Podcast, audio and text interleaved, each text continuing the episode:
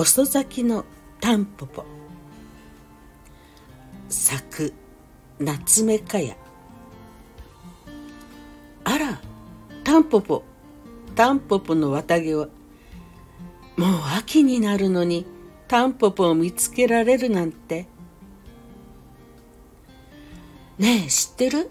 一息で綿毛をきと吹き切れば恋心が叶うんだって。恋占いから生まれた花言葉。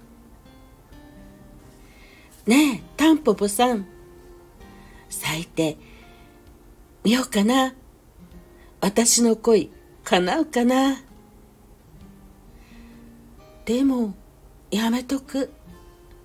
綿毛さんの花言葉は離別。綿毛が飛んで花から離れていくからだって。